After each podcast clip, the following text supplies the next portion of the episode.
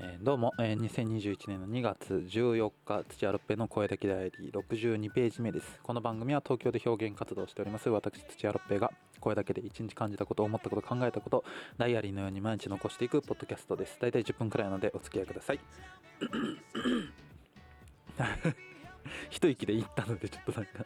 まあすいませんね。なんか喉の空気圧がちょっと変な感じになっちゃいましたけど。喉の空気圧。そう。今自分で言って初めて喉に空気圧があるということをね知りましたけど、まあ、場合によっては真空になることもあるということでまあ言うておりますけれども。そうあの今あの15日の、えー12時ぐらいに収録してますね。昼の。そう。ちょっと昨日やろうと思ったんですけどというかやったんですよね。まあ一回もう一回ちゃんと撮ってアップロードする直前まで行ったんですけどなんか昨日はねちょっとねもうなんかクオリティがひどすぎるというかまあさすがに なんかもうあのなんだろうな。昨日まあ今日雨降ってるじゃないですか今。そう東京とかね。そうそう雨降ってて、まあ、その影響で多分頭が痛かったのかあとはなんか軽い脳震盪を起こしてたのかもしれないですけど そう何があったんだって話になるかもしれないんですけどあの昨日ねなその今度やるネタ EDM の音楽に合わしななに合わせて女の子がなんかずっとこううちあんたとおると幸せバイみたいなことをなんかずっと言うっていう佐賀弁ね。そのあの彼女のサジーちゃんに教わった佐賀弁まあ厳密に言うと福岡の人なんですけどもうほぼ佐賀寄りで佐賀弁をまあちょっとネタに生かしてそうやってやるっていう。でサビになったら踊り狂うっていうちょっとまあもう聞く限りな何それっていうね。面白いのそれって思うかもしれないですけどまあ今のとこ作ってる中では僕のネタの中だとほぼ最高傑作ぐらいに面白い。そうてかまあそれまで僕が一人でやるネタは全部あのアドリブだったんで そうまあそう最高傑作とかそういう話じゃないんでね。でもなんかそうちゃんと面白いポイントはだから何を見せられてんだこれって。でもなんかところどころあるあるがあったりとかなんかところどころまあなんか笑いやすい笑いやすいポイントとかがあって面白いっていうような感じでまあ構成してて、まあ、ちゃんと一応3分半のネタなんですけどちゃんと全部計算してちゃんと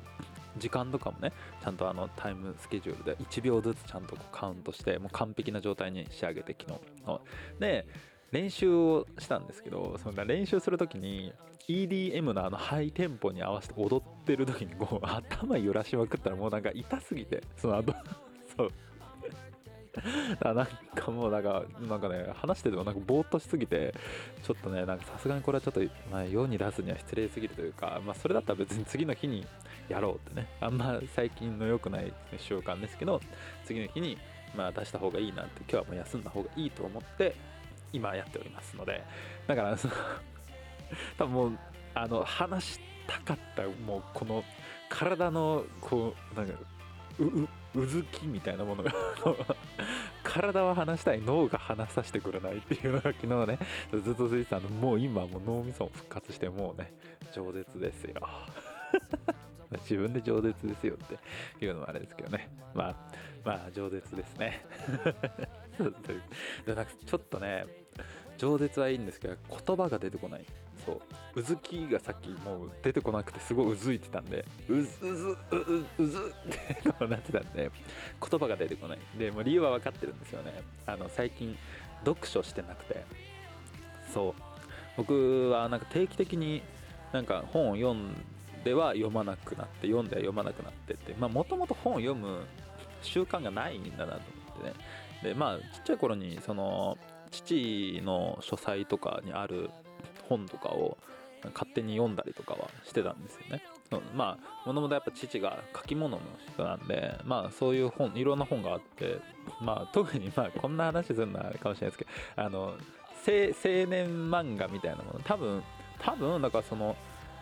何ですか？まあ、おいしんぼとかね。そうそうそうそうとかあとはなんかちょっとなんかそういうのによくあるなんかちょっとエッチなみたいななんかそのあの漫画のなんか古いタッチの女性の裸みたいなのをなんかそうそうなんか見たりとかをなんかよくする少年なんか。そうそうでしたけどそうそう。まあ美味しんぼは違いますけどね。そうそう。でもなんかそういうのとか多分なんか父がそれを原作でそのドラマとかのシナリオとかを書くっていう仕事で多分ある漫画とかまあ本とかがいっぱいあってそうそう。そういうのを読んだりとかしてたんですけどその時もだからその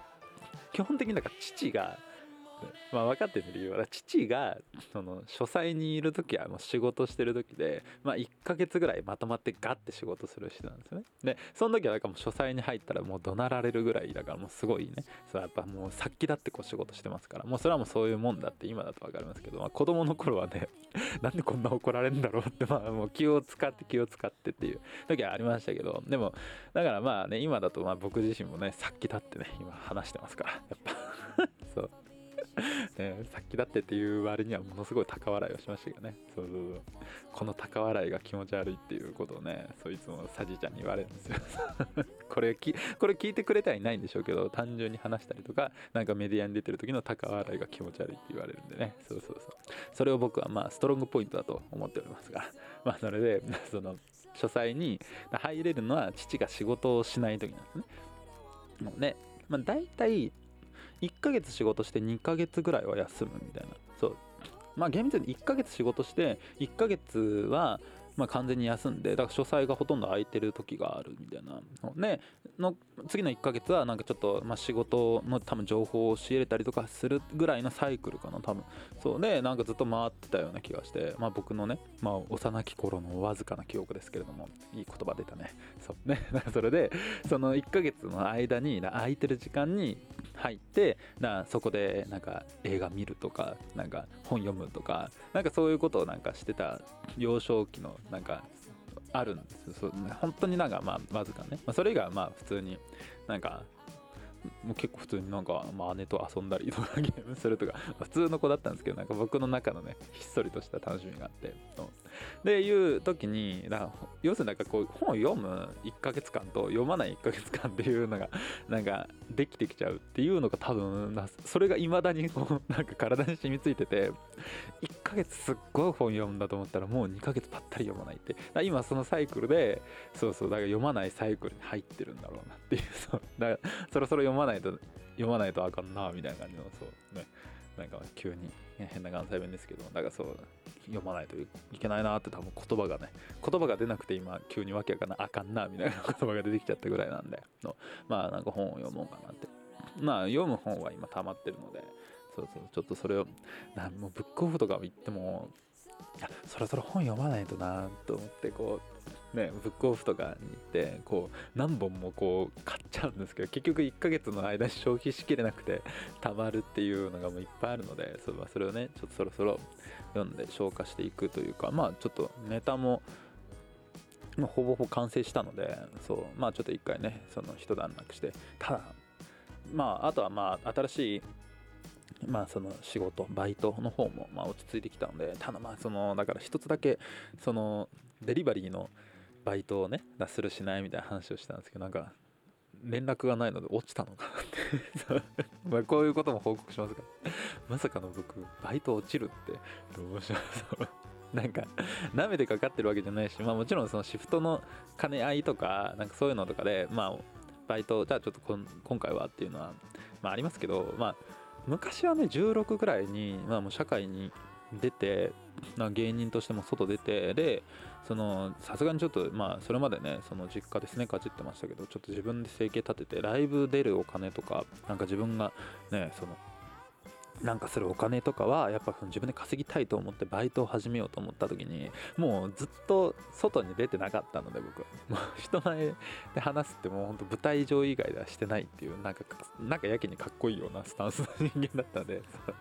変にねそう。自分が意識せずにだからそうもう面接とかするのにもうなんかもうどもっちゃってどもっちゃって何も喋れなくてみたいな感じで。そう。でバイト落ちまくってた時ありましたけどね。でも逆にだからそのノスタルジックな話ばっかになりますけどその時になんかその映画館のバイトを初めてやった時に僕の面接2時間ぐらい遅刻したんですよね。そう。まあなんかちょっとした事情があってまあその結構直前になんか2時間後になりますみたいな、まあ、連絡は1本入れてそう。でなんかまあ遅刻っちゃ遅刻になるのがまあ遅刻にはならないか。まあそのリスケリスケジュールっていう形ですけど。で行って面接で二言ぐらいしか喋らなかったんですけどもなんか即採用になるって もうすごいとこで。あの新宿ミラノ座なんですけど。そうそうそうそれで働いてたんですけどね。2年3年ぐらいかな。そうそう。まあ緩いとこだったんでね。そう。ねもう本当に一緒に働いてる人がもうなんか変わり者すぎてみんな。そうそう。そこが初めてのバイトだったんでね。そう。だからなんか他のとこに行ったらなんかこんなにも普通なんだってなんかギャップがありましたよ。本当すごい人がいたんで。まあそれはまあいずれなんかちょっと僕の中でまあ作品の中に入れれたりとかできたらなっていう、まあ、小分けにね。そうそうそう。できたらなっていうような感じで思ってるのでね。いつか。いつかそれを何かのタイミングで思い出してくださいっていうこういう なんでそれってあるんですまあっていうような感じで。まあでもだから久々にバイト落ちたのかな多分。そうですね。そうそうそうそう。まあそもそももうずっとなんか長く同じバイトしてたので。そうそうそう。でその前もなんか社員として働いたりとかなんかあんま久々に面接して